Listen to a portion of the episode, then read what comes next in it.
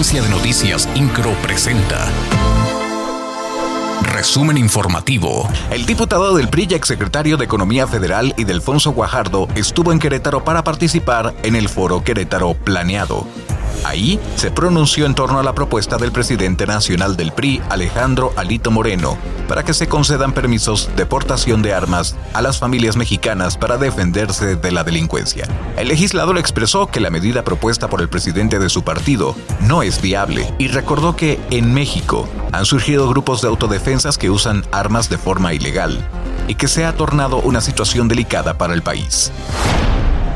Para minorar las afectaciones en comercios por las obras de 5 de febrero, se analizan estrategias de venta como el uso de aplicaciones tecnológicas para acercar los productos a los clientes sin necesidad de traslados. El presidente de la Cámara Nacional de Comercio Canaco en Querétaro, Fabián Camacho Redondo, indicó que se estableció una mesa de trabajo con autoridades municipales para identificar alguna acción de apoyo a los comerciantes. Recordó que el uso de tecnología se disparó con el periodo de confinamiento por la pandemia, por lo que se usarán entre otras estrategias estrategias esta herramienta para mantener las ventas activas.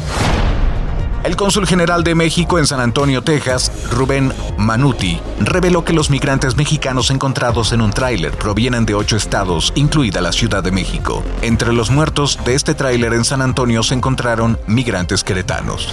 INCRO, Agencia de Noticias.